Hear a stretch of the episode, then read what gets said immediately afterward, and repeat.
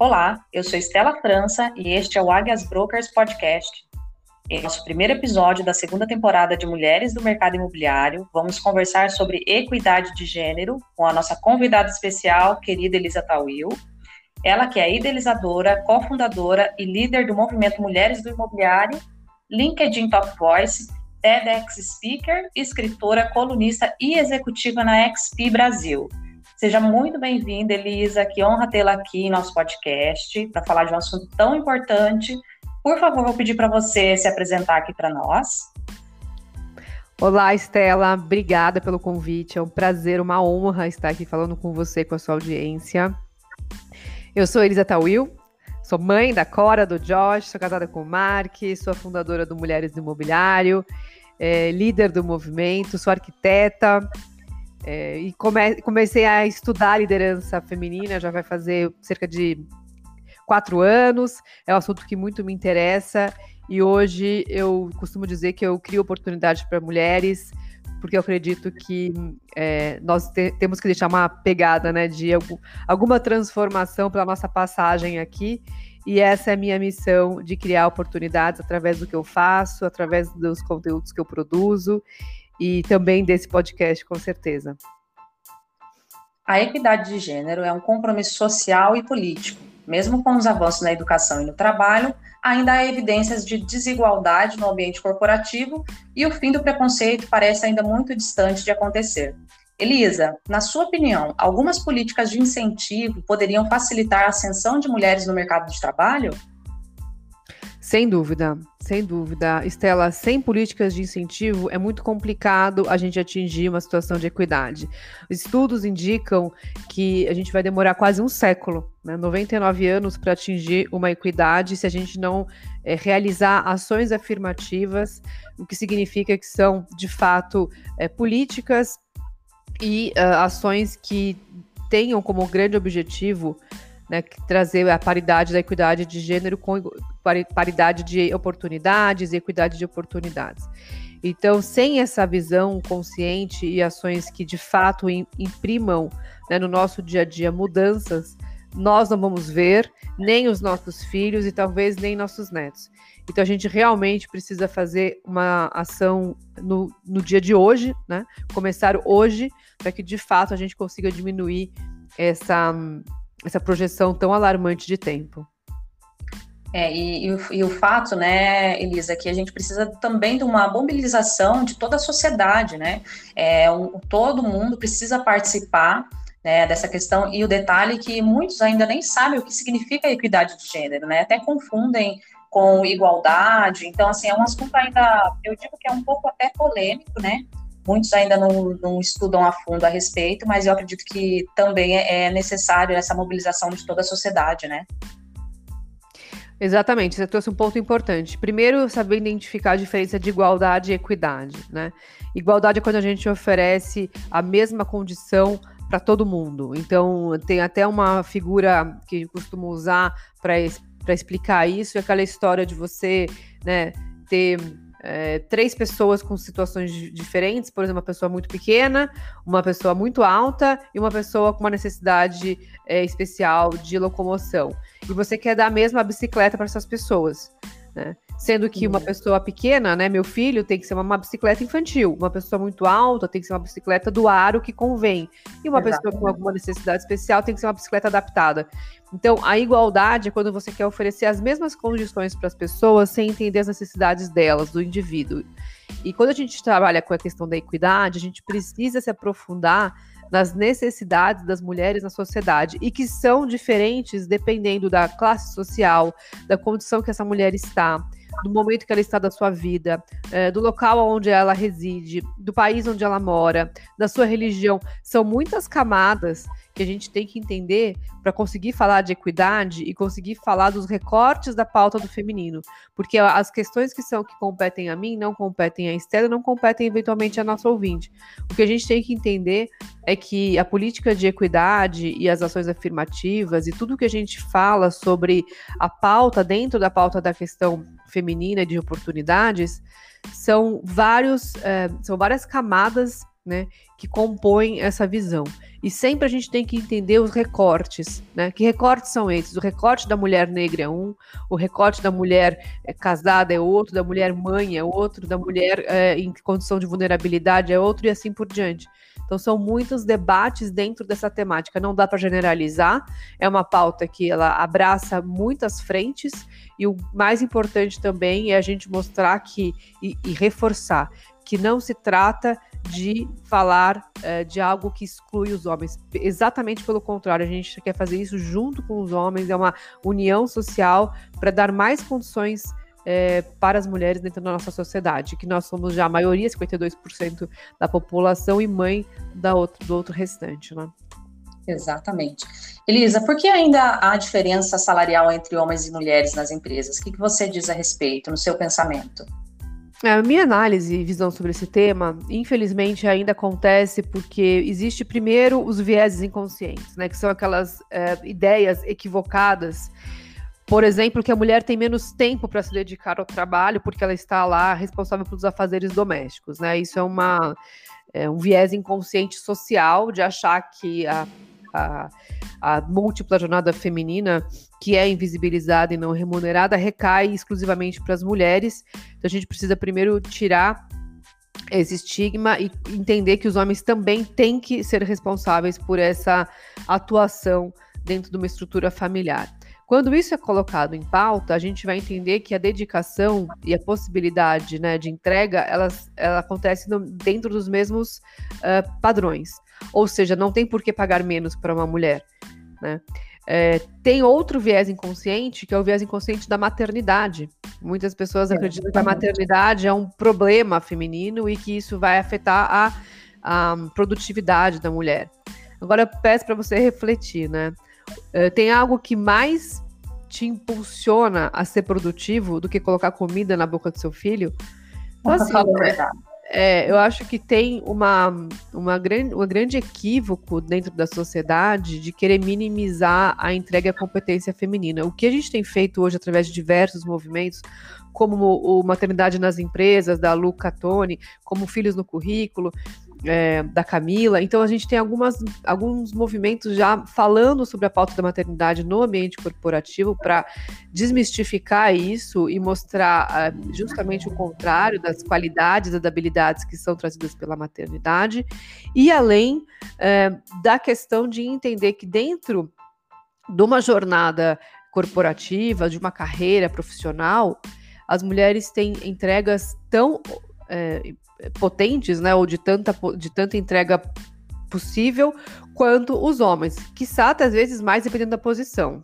Sim, é verdade. Essa questão também do, da produtividade, Lisa, eu analiso assim, que se a gente for analisar as empresas que têm mulheres né, em cargos de liderança, tem muita produtividade e resultados até superiores a outras empresas, né? Então, eu vejo que é, é mesmo um estereótipo que a gente precisa quebrar, porque o que mais motiva a mulher a trabalhar, a se dedicar ao trabalho, né, a ter resultados, é ela ter uma família ali que ela precisa, né, cuidar, então, é, é, esse detalhe mesmo que precisa, a sociedade precisa mudar, as empresas precisam ter uma cultura organizacional aí bem forte, né, que inclua as mulheres, porque eu acredito que as empresas só têm a ganhar com isso, né, e não faz sentido o, essa diferença salarial, né, as mulheres são competentes assim como os homens, né, então formações até superiores ma maiores do que os homens. Então, acredito que é algo que precisa mudar mesmo dentro das empresas e na sociedade em, em geral, né?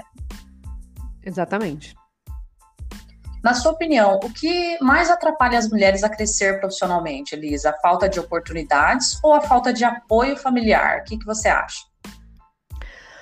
Olha, eu acredito que profissionalmente, né, se a gente analisar com base no, no, que a gente já tem como dados, dos grandes é, dos, dos, momentos mais críticos, diria assim, da carreira feminina, a gente tem dois momentos importantes. Né? A gente tem o degrau quebrado, que é a ascensão da mulher a um cargo gerencial. Geralmente isso acontece na época que a mulher está querendo ter filhos ou constituir uma família por volta dos 30 anos, tá? Então, nesse momento, eu diria que o apoio familiar e do cônjuge pode impactar mais Porque se a mulher não tem uma estrutura de apoio, se ela não tem uma rede de apoio quando ela quer se dedicar à sua família, quer, quer engravidar, né, quer ter seus filhos, é, é muito complicado você conseguir manter a sua carreira sem ter esse apoio. Então, acho que nesse momento, que eu diria que é o degrau quebrado para ascensão ao nível gerencial, o, a rede de apoio é, é essencial, é fundamental para que a mulher possa, sim, ter o seu sonho de constituir sua família e ter seus filhos e continuar a dedicar na sua carreira. O segundo momento crítico, né, que é apontado por levantamentos e pesquisas internacionais, é, como a consultora McKinsey traz nos seus relatórios do Women in Work at Workplace, que são as mulheres no mercado de trabalho, é o chamado telhado de vidro, que é a ascensão, então, dessa mulher, aí sim para um cargo de direção, conselheira um, ou um cargo de C-level. Essa ascensão, de fato, eu acredito que, que é, uma, é uma problemática mais relacionada a oportunidades do que a rede de apoio. Por, por que, que eu estou dizendo oportunidades? Porque muitas vezes essas empresas não estão olhando para a ascensão profissional dessas mulheres e as possibilidades que elas tra poderiam trazer para esses eh, cargos eh, executivos mais estratégicos. E muitas vezes a mulher, aí sim, mais por uma, uma, uma condição histórica e social que nós temos, muitas vezes a gente não tem essa ambição e não se coloca para conquistar esses espaços. Então, o grande trabalho hoje, dentro dessa temática, dessa discussão de mulheres em direção, mulheres em conselhos e mulheres em mais cargos de liderança, e isso eu abordo muito aqui no meu podcast Vieses Femininos, é mostrar como que essas mulheres que transcenderam o telhado de vidro fizeram isso por meio de mentorias, por meio de pessoas que as apoiaram, por meio de homens embaixadores da causa. Então, se cercar de estratégias que possam criar essa oportunidade, fazendo uh, com que você consiga atingir esses espaços de uma maneira muito consciente e proativa. Sim, e é um detalhe também da questão do preconceito, né? Quando a mulher ela se dedica muito ao trabalho, existe aquele preconceito que ela está deixando de cuidar da família, e também existe o preconceito do homem que ajuda mais em casa, né? Então aquele homem que está ali mais disponível para ajudar nas questões domésticas, né? O, a sociedade ainda tem um preconceito disso, né? Então é algo que precisa ser ser quebrado, né? É uma visão que precisa ser modificada, não é verdade? Sim, ainda tem esse, né, esse pré-conceito de que a mulher que vai se dedicar à sua carreira vai, enfim, se dedicar menos à, à sua atribuição como esposa ou como administradora do lar ou responsável pelos filhos. Agora, a gente tem que sempre frisar, né, Estela, que isso é uma responsabilidade social. Não é Sim. só das mulheres, né? Exatamente. É uma responsabilidade da sociedade.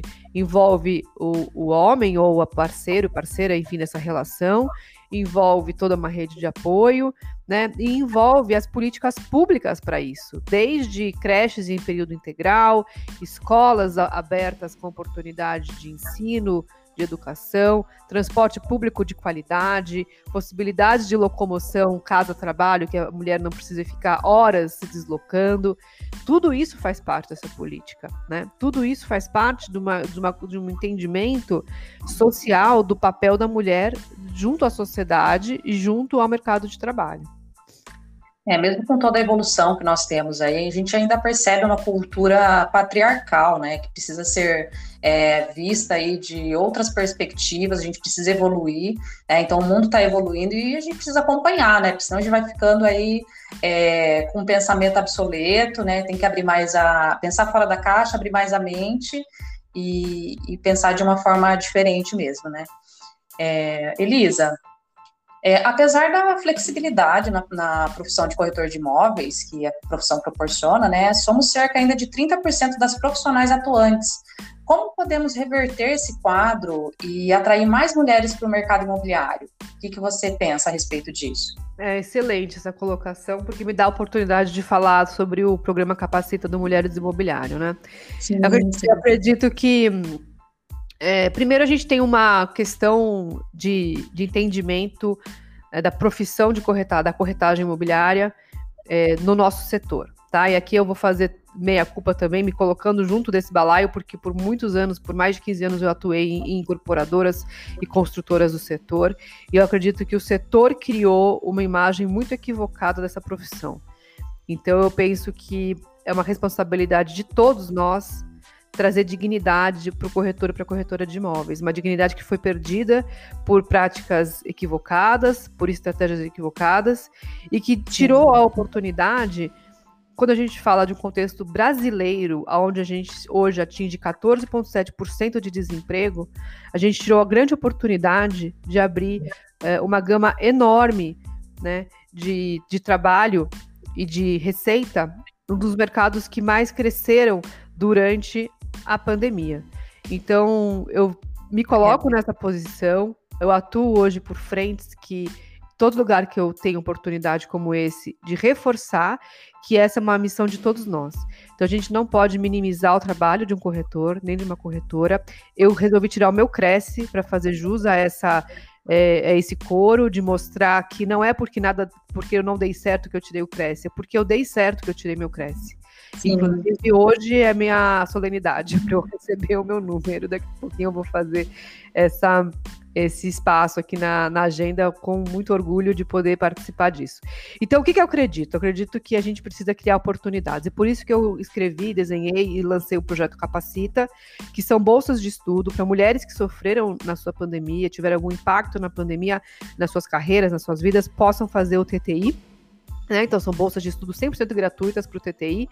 Só que, Stella, o que a gente oferece é a as escolas dão no curso e a gente oferece mais de 12 horas de mentorias direcionadas para falar de diversos assuntos, como planejamento financeiro, é, liderança feminina, como que você lida com o pacote office, como que você faz, como é que você organiza uma agenda, como é que você trabalha sua marca pessoal, entre outros tantos assuntos que a gente complementa nessa nossa trilha de conteúdos é, complementares para que essas mulheres do Capacita sejam as melhores corretoras do mercado. Não tenho dúvida que a gente está criando uma nova leva de corretoras com referência e que vão sair desse projeto preparadíssimas para se tornarem profissionais de altíssima performance e que vão mostrar como, pelo exemplo, como a gente pode olhar para essa profissão com dignidade, devolvendo a dignidade, devolvendo as oportunidades que nos foram, que, né, foram tiradas aí por práticas é, não muito bacanas do, do, nosso mercado,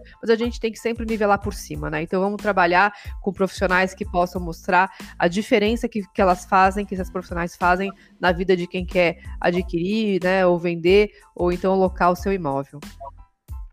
Muito bacana, Elisa. E esses projetos, né, para as mulheres aí, eles, na verdade, é uma forma de inclusão da mulher, né? Porque muitas vezes elas se sentem ali um pouco deslocadas e, e inseguras, porque os homens já têm mais familiaridade aí com os negócios e às vezes assim, com o medo, né, de ser julgada ah, incompetente ou algo assim, deixa até a mulher um pouco retraída e sem, sabe, sem buscar alternativas para se aprimorar né, em grupos específicos para mulheres. Então, esses projetos aí para mulheres são excelentes porque é uma forma de inclusão mesmo, né? Só tem a ajudar as mulheres a avançar e a crescer cada vez mais. Exatamente. É, Elisa, quais as, as principais barreiras da entrada da mulher no mercado de trabalho e quais ações a gente poderia fazer para mudar esse quadro de desigualdade de oportunidades e de salários? O que você entende a respeito disso?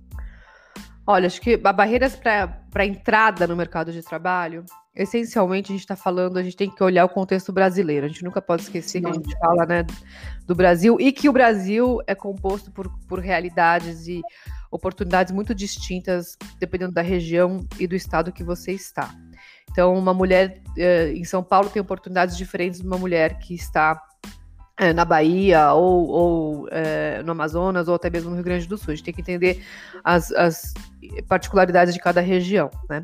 Mas essencialmente as barreiras de entrada no mercado de trabalho passam por aquelas mesmas é, condições que eu coloquei na, na nossa fala sobre a, o apoio, né? A oportunidade e o apoio.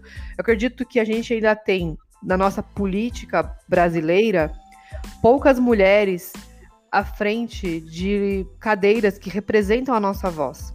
né? Sim. Que representem a nossa voz. A gente teve na última eleição já uh, uma política de cota, com pelo menos 30% de mulheres, né, eleitas.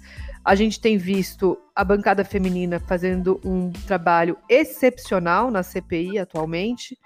Então a gente precisa de mais vozes femininas na, na frente política para que a gente possa criar é, programas, né? E possa criar também é, ações que olhem para essas mulheres. A Patrícia Ellen, aqui em São Paulo, a secretária, faz um trabalho excepcional. Então, é, a gente tem que entender que mais mulheres é, em, em locais de decisões representam mais mulheres olhando para a causa feminina. Na minha visão, a gente precisa ter mais mulheres na política, a gente precisa ter mais mulheres em locais onde as decisões são tomadas, e aí sim a gente vai ter a, o reflexo disso na abertura de mais oportunidades, na abertura de mais espaços para as mulheres. Elisa, e diz aqui para nós, é, a empresa que você atua tem adotado medidas para promover a equidade de gênero? Se sim, quais são essas medidas? Olha, hoje eu atuo, eu atuo hoje pela EXP Brasil, que é, é, faz parte de uma holding internacional chamada XP Realty. É uma imobiliária digital, presente em mais de 15 países e que tem mais de 60 mil corretores no mundo. Tá? É uma empresa americana, fundada em 2009 e listada na Bolsa de Valores de Tecnologia de Nova York, na Nasdaq. E é interessante porque eu, eu fiz parte desse time da XP para entrada no Brasil por conta do Mulheres Imobiliário, foi por conta do movimento que a empresa se interessou em conversar comigo e em saber do que eu estava fazendo pelo, pela política que eles possuem de diversidade. Então, desde fevereiro, que é o tempo que eu estou atuando é, pela XP, nós temos feito sim políticas pela equidade. É, fazendo campanhas que foquem né, em oportunidade para as mulheres. A minha meta é terminar esse ano com pelo menos 30% do time composto por mulheres. Eu estou quase atingindo essa meta e chegar ao ano que vem com 50%.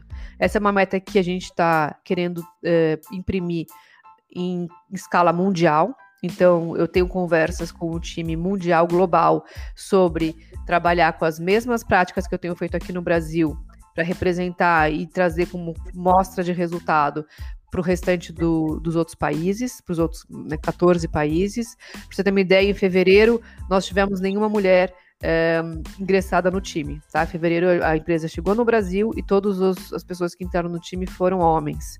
É, em julho, no mês que eu consegui implementar a minha política de atenção às mulheres, eu tive metade da, do, das pessoas que ingressaram no time composto por mulheres, 50%. Olha que legal. É. Então, as políticas funcionam, eu, eu tenho provas que elas funcionam, e elas vão ser não só é, endossadas, como replicadas em escala mundial. Uma outra frente também que nós estamos estudando pela EXP é levar o programa Capacita para outros países emergentes, como a Índia. Nós estamos vendo como levar esse projeto de capacitação, de mentoria e de qualificação das profissionais do mercado para outros países que precisam também ter um olhar cuidadoso e diferenciado para essas mulheres. Muito legal, Elisa, bacana mesmo. É, bom, eu, a respeito da, dessas políticas, né, essas empresas que adotam essas medidas para incluir mulheres, né, em políticas de que tem essa equidade de gênero como uma pauta principal, eu vejo assim que é, essa é a tendência das grandes organizações, né, Elise? Então, assim, o Brasil, ele, infelizmente, ele ainda é um, um país que está, assim, num ranking mundial, né, está muito mal colocado nessa questão de equidade de gênero mas eu acredito que tem muita oportunidade né, para as empresas é, investirem nessa questão, estudarem sobre o assunto e implantarem em suas organizações, né? Então, acredito que só, a gente só tem, não só né, os profissionais, mas é, todo o país, né, toda a sociedade aí só tem a ganhar, né? Então, isso só traz benefícios para todos nós, né? Sem dúvida, sem dúvida. A gente está falando de uma força de trabalho é, que injeta trilhões na economia, e a gente está falando também é, de oportunidade, né, de, de igualdade, equidade de oportunidades.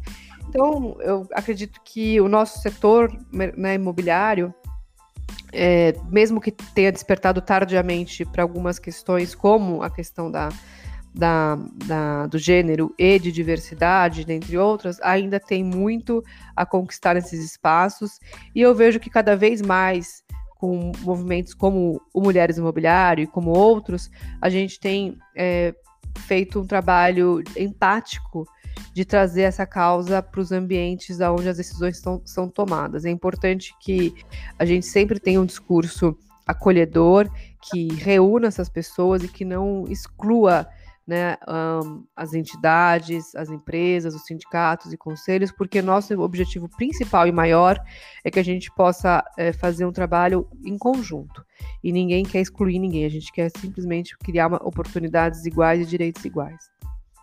Exatamente, isso precisa ficar muito, muito claro também, né, Elisa? Porque às vezes os homens acham, ah, as mulheres estão se unindo para derrubar os homens, e não é assim. A gente, de forma alguma. É. Tem muito que aprender com eles, principalmente aí no, no, no, meio profissional, né? Então, nós temos as nossas qualidades, eles têm as qualidades deles, né? Então, acredito que a gente consegue complementar aí, eles aprendem com, conosco e nós aprendemos com eles. Então, de forma alguma, é, essa questão é um, uma, algo para excluir e na verdade é o contrário é para todo mundo se juntar aí para que consigamos aí alcançar é, essa, essa equidade mesmo de gênero aí, tá ok? Elisa, muito obrigada pela sua participação, foi maravilhoso o nosso bate-papo, muito enriquecedor. Você é uma grande inspiração para mim, você sabe disso, né? Desejo que seu trabalho influencie cada vez mais mulheres no mercado imobiliário. Parabéns também pelo seu trabalho da, do grupo, né, do projeto Mulheres do Imobiliário. E estamos juntas nessa causa. Mais uma vez, muito obrigada. Eu que te agradeço, é uma honra para mim. Eu fico muito feliz de a gente poder ter esse é, caminhar lado a lado, em conjunto. Você sabe que é, eu sempre costumo dizer que quanto mais união a gente tiver, mais alto vão, vão né, a gente consegue falar e, e me, melhor vamos nos ouvir. Então é um trabalho importante. Parabéns pelo seu trabalho, parabéns pela sua liderança e vamos juntas. Bom, então, finalizando, esse é o nosso primeiro episódio da segunda temporada do podcast Mulheres do Mercado Imobiliário. Falamos hoje sobre equidade de gênero com a nossa convidada, querida Elisa Tawil. Espero que tenham gostado e até o próximo episódio.